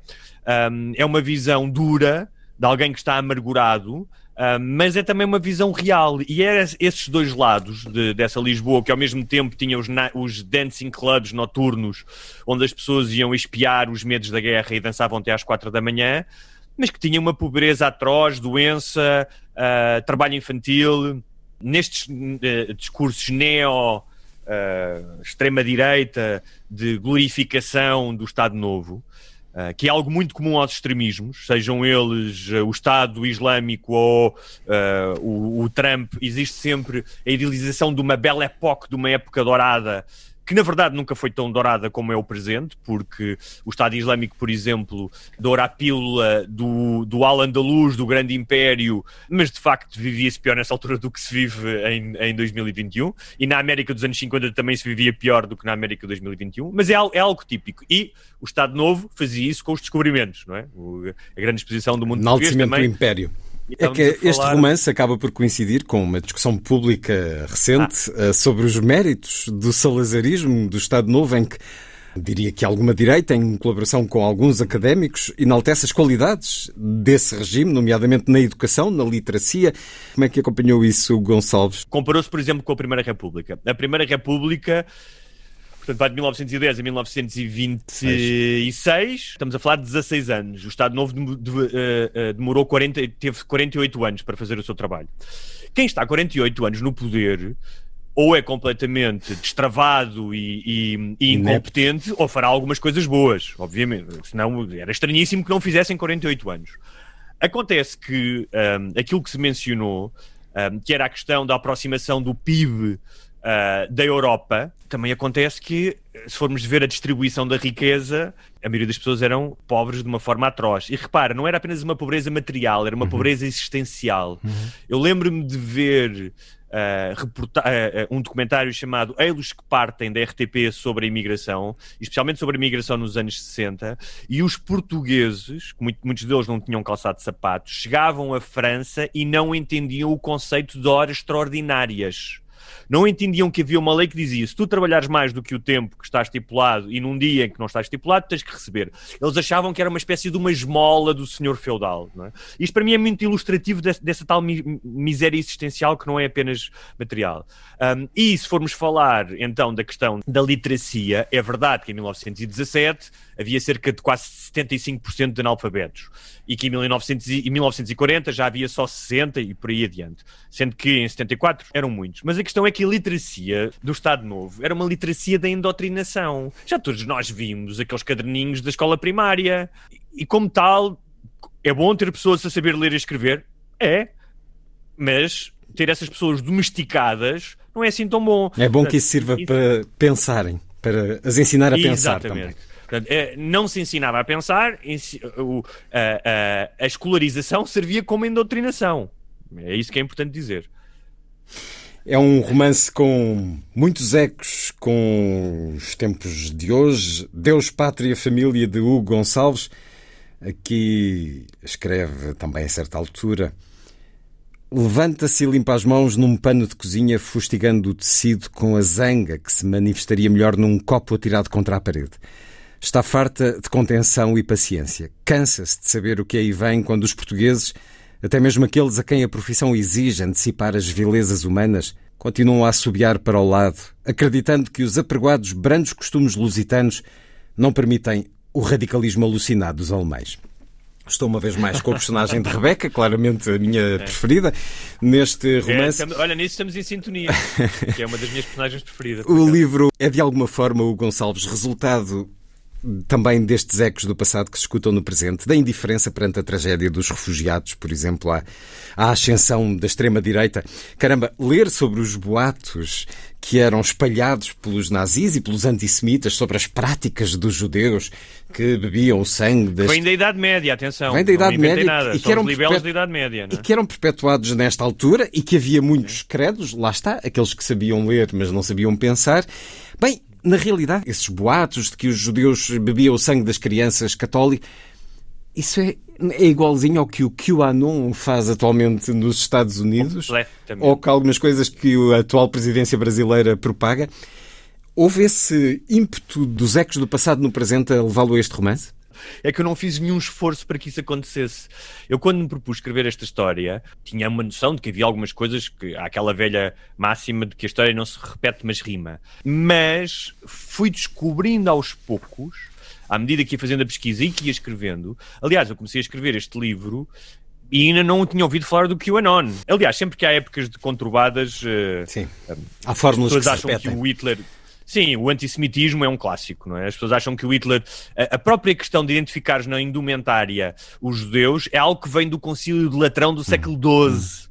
Uh, nesse aspecto, o Hitler não inventou nada. Pois foi, foi bastante mais sistemático no extermínio dos judeus. Há outros aspectos muito curiosos. Por exemplo, um deles é a questão de haver duas tecnologias, uma agora que é a internet e na altura que era o advento da rádio. Era uma, uma, tecnologia completamente nova que chegava onde nunca outra tinha conseguido chegar, com uma capacidade de informação e de desinformação tremenda e que esteve ao serviço das, eh, das ditaduras, especialmente da, da alemã. O Goebbels mandou construir o Rádio do Povo, que era um rádio bastante barato que só Uh, só tinha as estações alemãs, só podias sintonizar as estações alemãs, e isso faz-me lembrar, e isto só pensei depois de escrever o livro, faz-me lembrar um bocadinho o algoritmo. Ou seja, da mesma maneira que os alemães só podiam ouvir as estações alemãs, hoje tu constróis as tuas próprias estações alemãs nas coisas que vais vendo nas tuas redes sociais, é? Porque acabas com as As plataformas encarregam-se por... disso encarregam-se disso, não é? Tu só ouvires as vozes que causam ressonância já na. na... Deixa-me ler esse, esse certo, já que estamos na rádio. O contínuo liga ao rádio novo e a estática e irrompe pela sala. Desliga lá essa merda, grita Paixão Leal. O contínuo baixa o volume. Desculpe, mas são ordens. Paixão Leal olha para Cardoso que lhe diz: Não sabes? O governo alemão, benemérito e amigo, não nos mandou apenas comboios com cereais. Depois de chegar ao poder nas eleições de 1933, o partido nazi, por intermédio do gênio visionário do ministro da Propaganda, mandou desenvolver o Volkenspfänger, o Rádio do Povo, também conhecido como Focinho do Goebbels.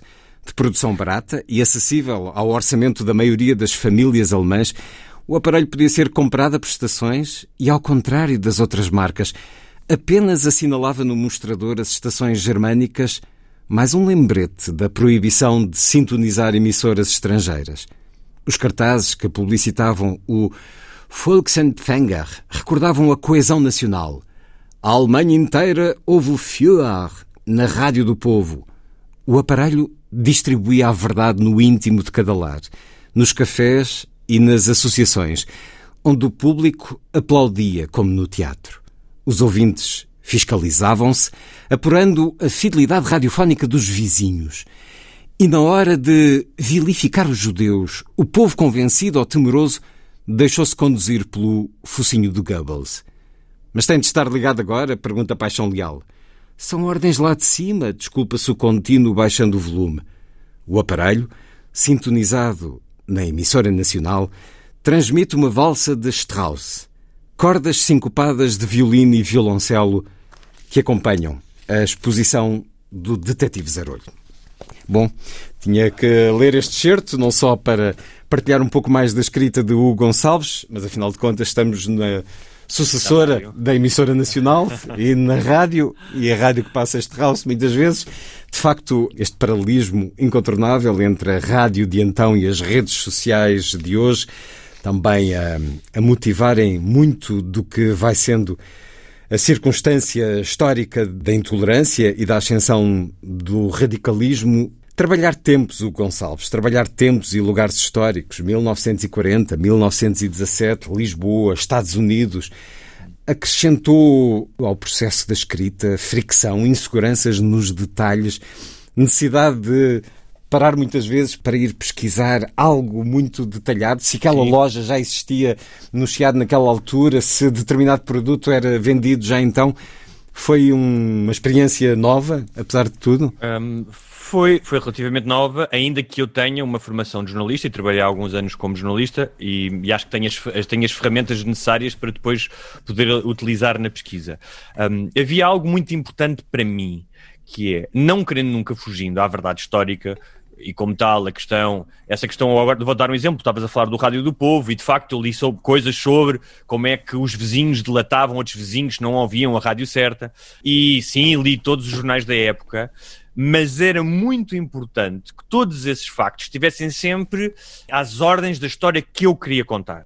Uh, como tal, é, eu prefiro enganar-me uh, num detalhe histórico que não tem relevância para a história. Imagina dizer que a música tal passou e a essa música foi composta no ano seguinte, haver um pequeno lapso.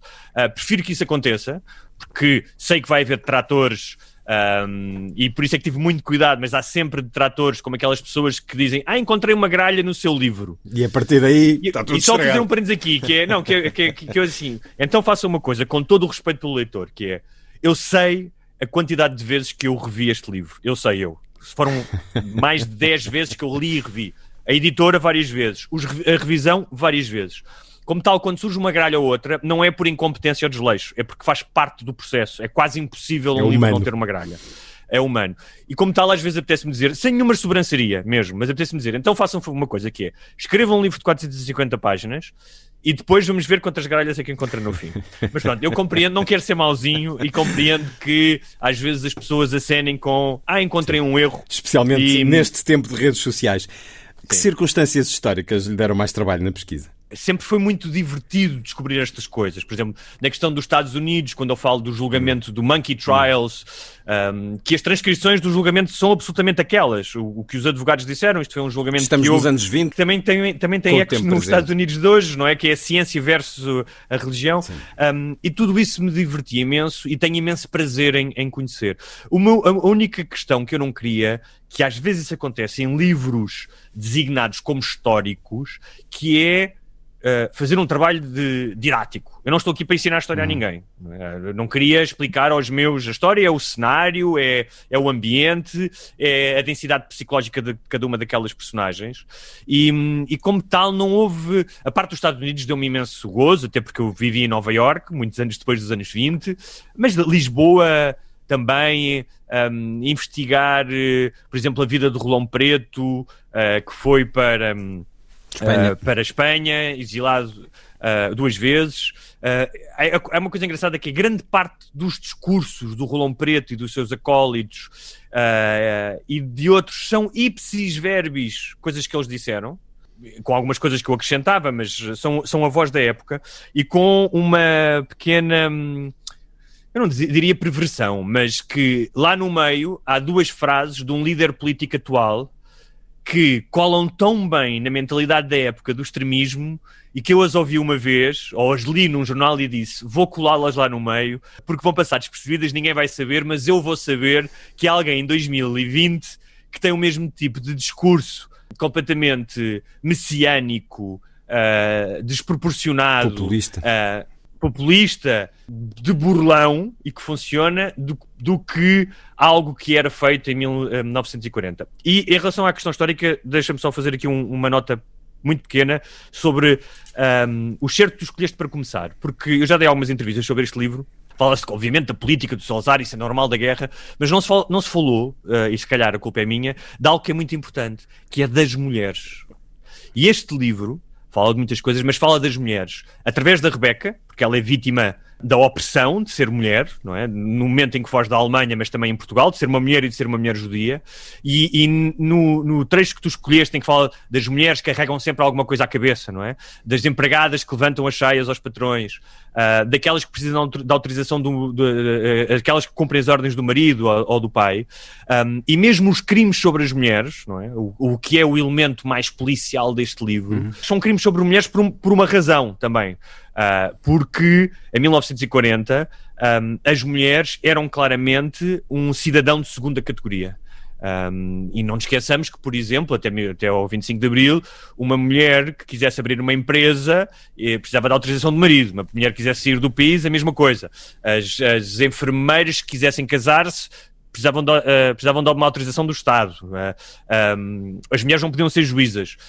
E, e, como tal, há um lado que é típico dos romances policiais, dos, dos, homicidas, das mulheres como vítimas, não é? Porque a maior causa de morte das mulheres, eu tenho a impressão que nem são as doenças cardiovasculares, são os homens em todo o mundo. É uma frase dita neste romance. E que na altura, mais uma vez, quando se fala do Estado Novo, e se diz, e então aí é que o populismo atinge, hoje em dia, uh, atinge um nível de quase de risível de ser tão absurdo. Se fala do crime, não é? Que não havia corrupção no Estado Novo, não havia crime, é absolutamente mentira. Peguem-se nos jornais dos anos 30 e 40 e vejam-se a quantidade de homicídios, muito mais do que agora, homicídios passionais. Um, aliás, no código. Um, no código penal.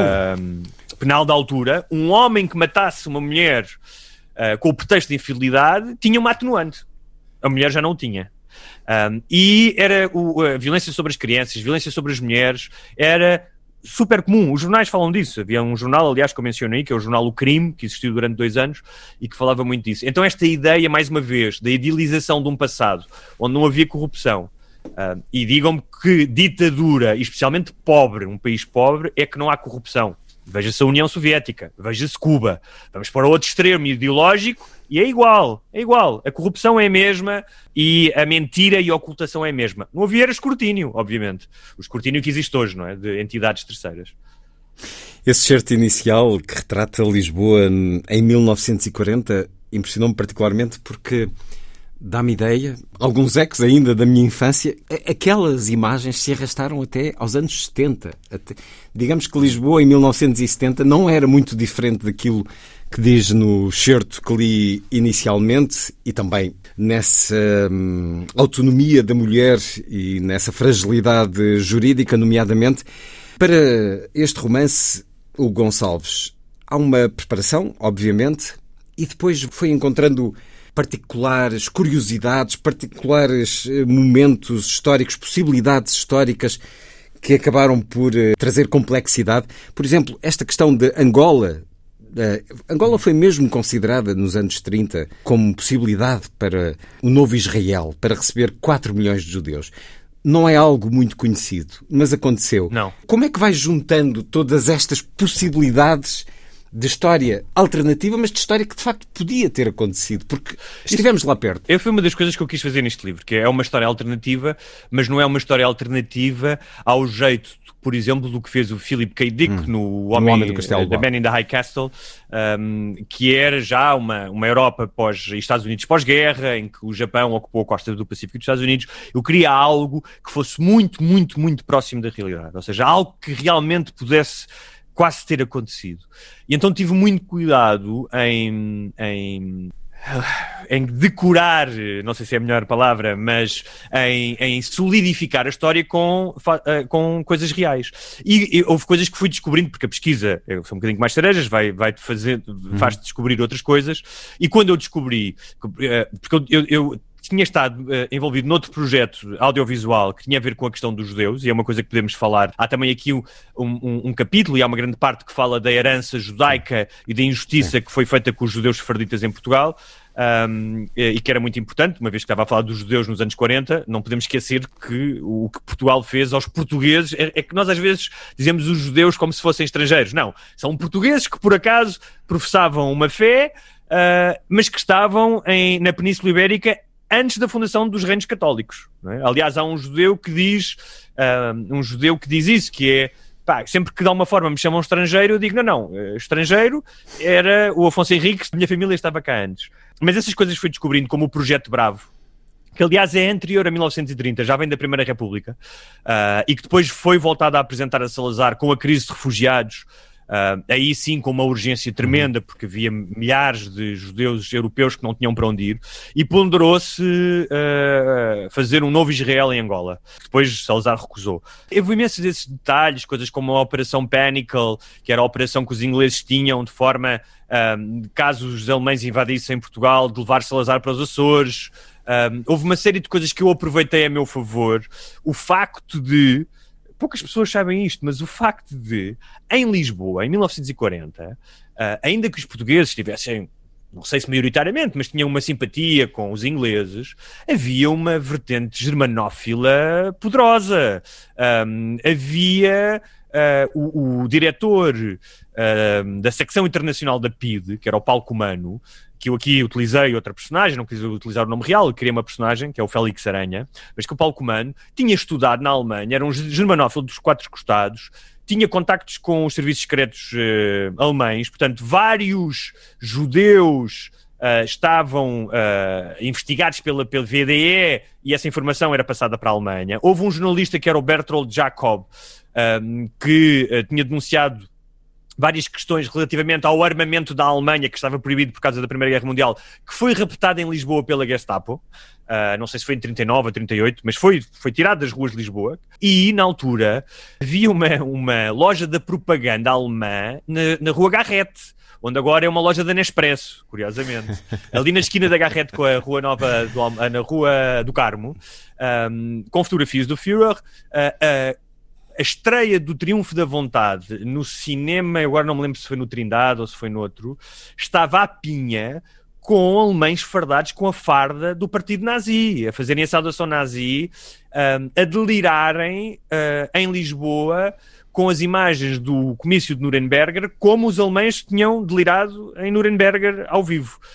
Um, e então era muito comum, o que quer dizer, os, os, os judeus e os não-arianos do colégio alemão foram expulsos na altura não puderam, não puderam ter aulas. Uh, uh. E então são estes pequenos detalhes, pequenos que não são assim tão pequenos, que são tantos e são tão deliciosos que não foi difícil um, porque depois também é preciso, uh, eu espero ter isso, ter olho para perceber o que é que aproveita a história, não é? Não é, ah, há uma série de curiosidades e como tal eu vou pô-las aqui porque isto não é um livro de curiosidades, é, um, é tal é questão um romance, de, é uma história. Uh, a história do romance não se submeter à história uh, do país, da cidade. Ora, até por isso que acabou de nos dizer, não admira que qualquer judeu se sentisse desconfortável ao tempo em Lisboa. E há aqui uma linha ficcional sobre o antijudaísmo em Portugal ao tempo da Segunda Guerra. Uh, também recentemente se discutiu, enfim, há alguns meses, sobre antissemitismo em Portugal. E também é dito aqui no romance, também é mostrado uh, em termos de argumento. Bom, se talvez não houvesse mais antissemitismo, porque a expulsão dos judeus e o pogrom de 1506 teve um papel importante em retirar muitos deles do nosso país.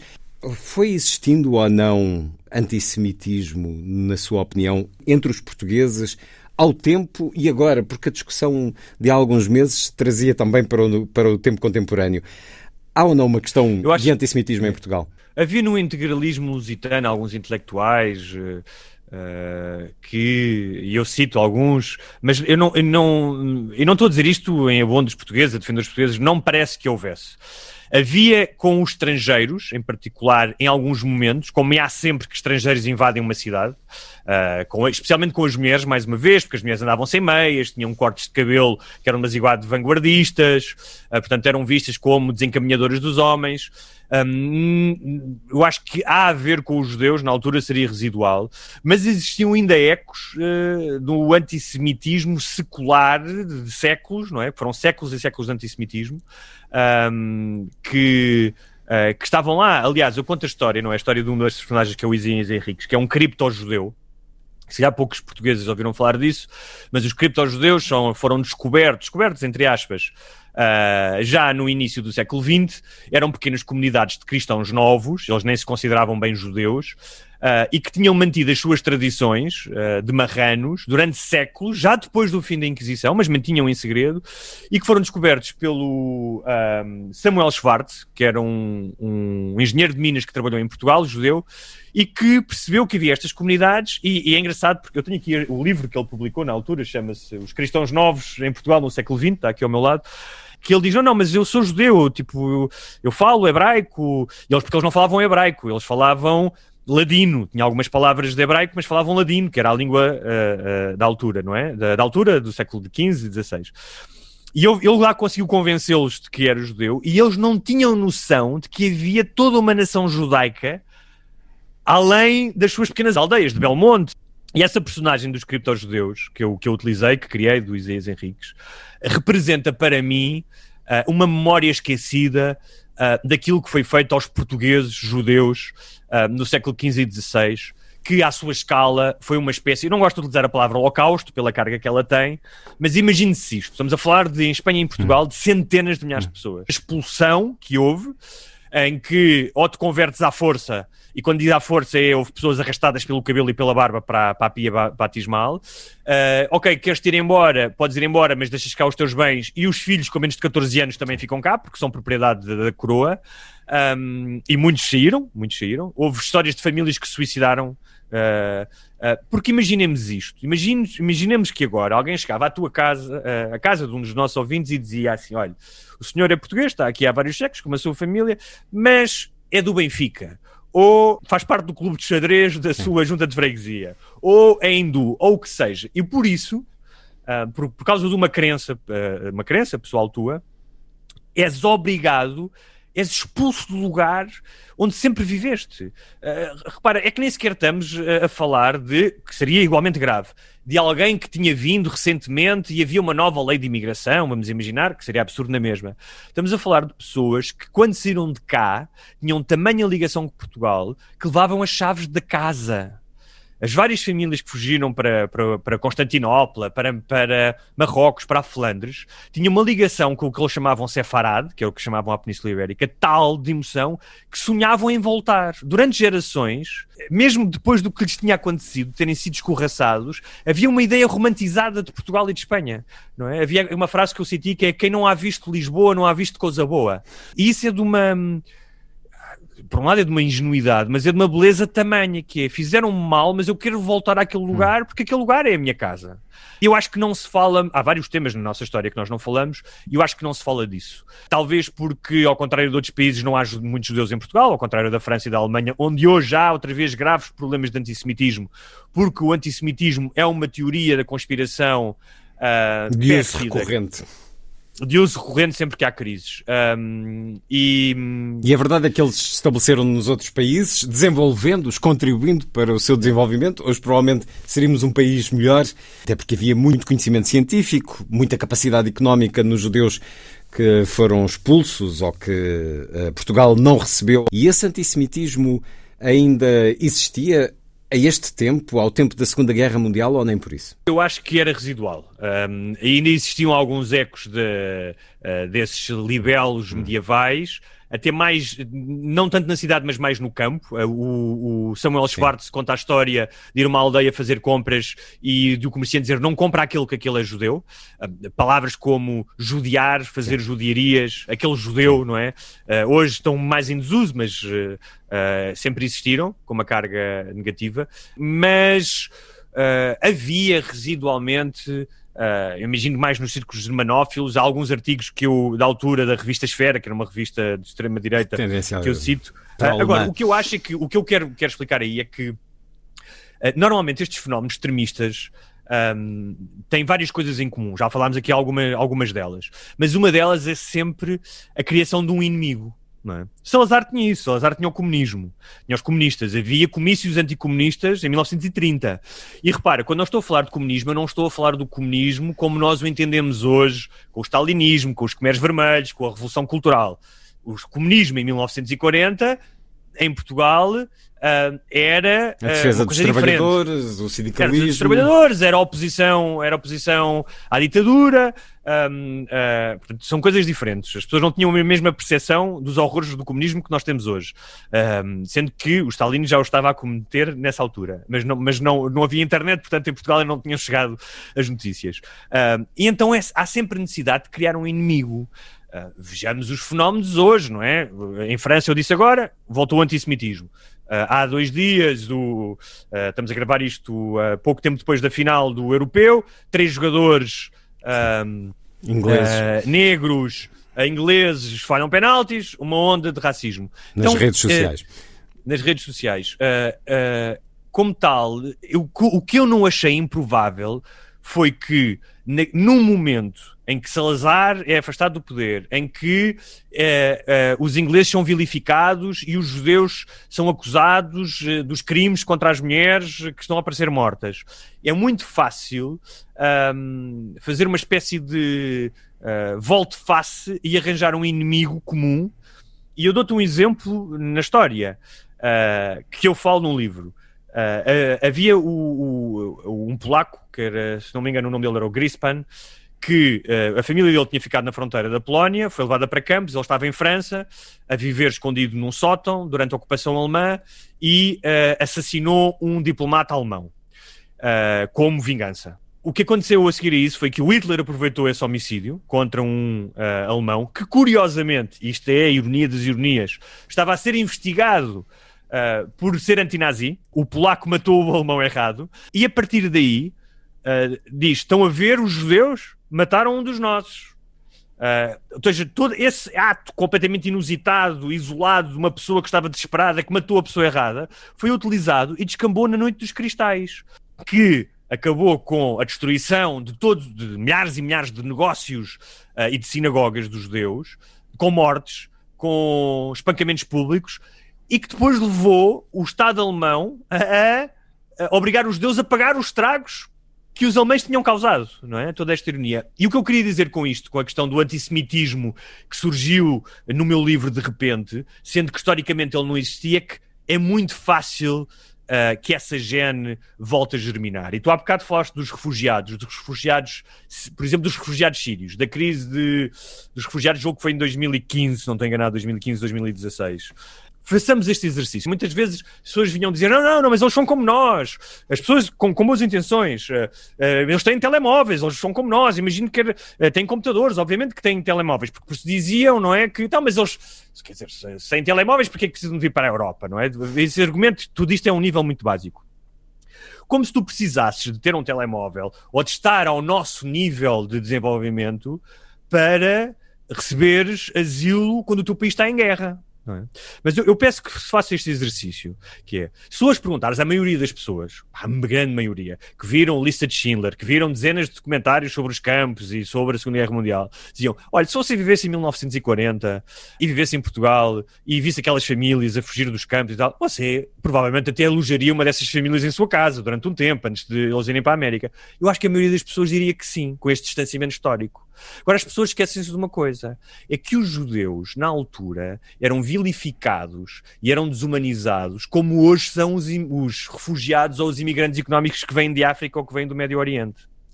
É exatamente a mesma coisa. E se calhar, se faz essa pergunta a uma pessoa e dizes sim, eu aceitava um judeu, ah, mas aceitavas um sírio a viver ou um africano a viver no teu prédio, já terão mais dificuldades. Mas é a mesma coisa. É só uma questão de distanciamento histórico. E eu não estou a dizer que uh, a questão da imigração não é complicada, que não deve haver um debate. Uh, eu entendo que sim, eu acho legítimo haver um debate sobre a questão da imigração. Eu tenho a minha opinião pessoal sobre que as pessoas devem ser recebidas ou não, um, uh, mas é muito fácil haver um mês com mais pessoas a atravessar o Mediterrâneo, uh, haver um caso de corrupção mal resolvido, ou aparentemente mal resolvido, como o Sócrates, não é? em que as pessoas rasgam as vestes e dizem ah, isto é uma injustiça tremenda.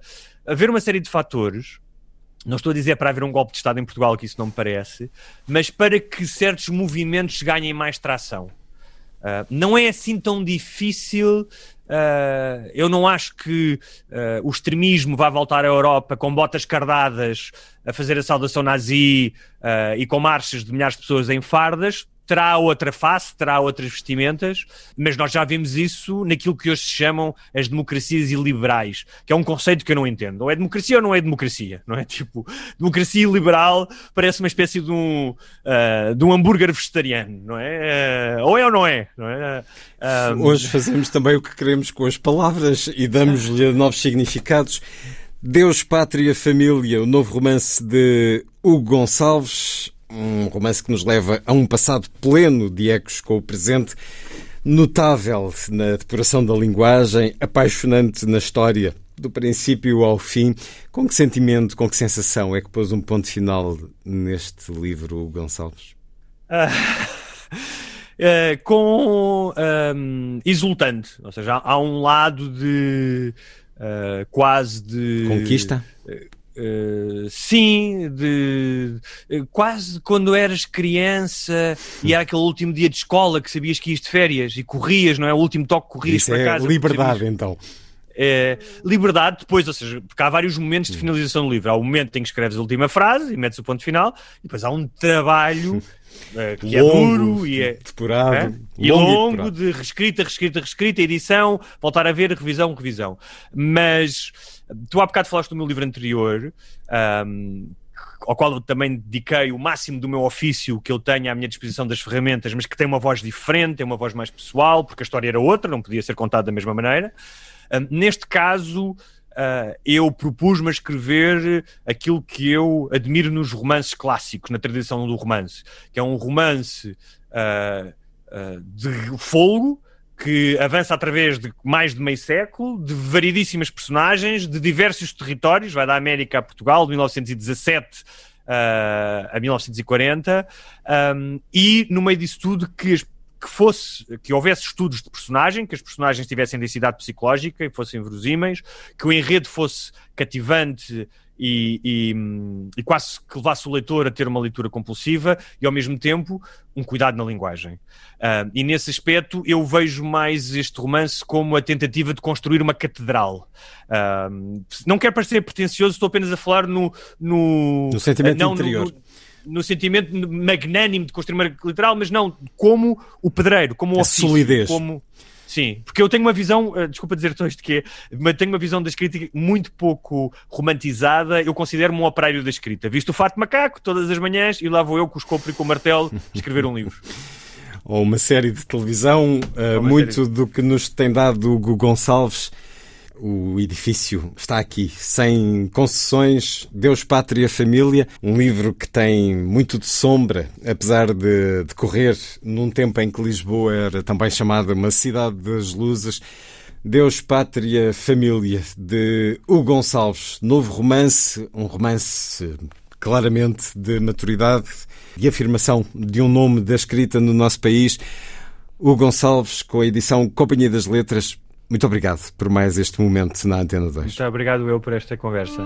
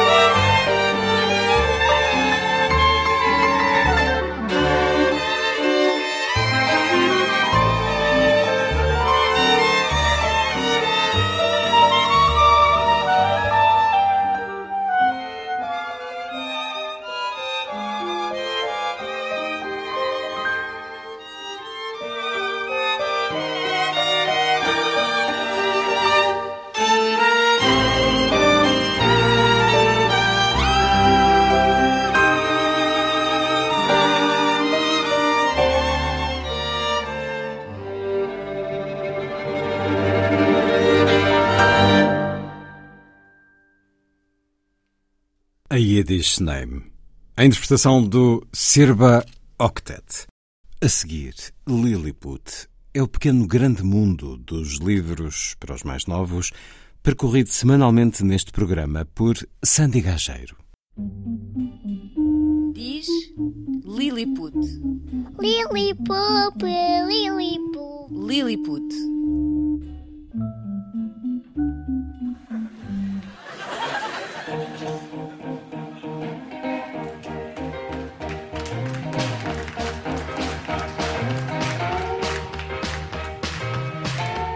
Livro desta semana pode ser acompanhado por um giradiscos, um rádio, um Walkman, um iPod ou qualquer outro dispositivo que permita ouvir música. Chama-se A História do Rock e o objetivo é juntar crianças e adultos à volta deste género musical que, desde o seu nascimento, não parou de influenciar gerações.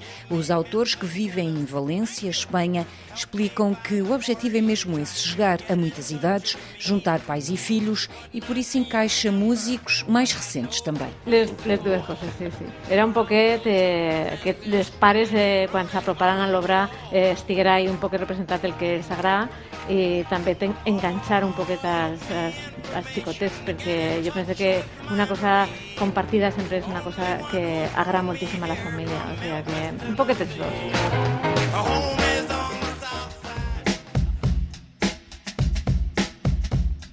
De Chuck Berry, a Queen, de Amy Winehouse, Arctic Monkeys, a dupla Susana Montagudo e Luís de Mano, ambos melómanos, não teve dificuldade em chegar a um consenso. Los dos somos muy melómanos, entonces sí que tenemos, ten- bueno, y tenemos gustos muy parecidos y luego también tenemos algunas cosas.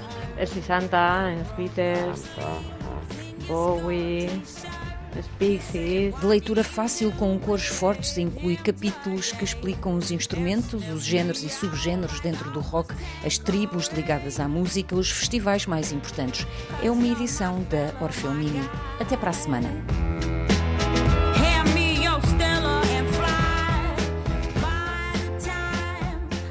Foi a força das coisas. Assim, obrigado por estar com a rádio. Bom dia, bom fim de semana.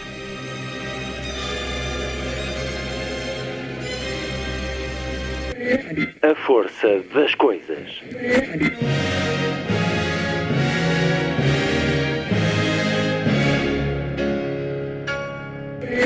Welcome to the 109th last night of the proms.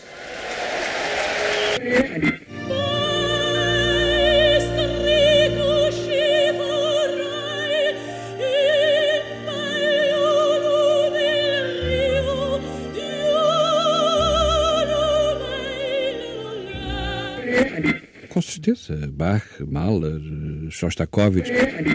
Um programa de Luís Caetano. Twelve.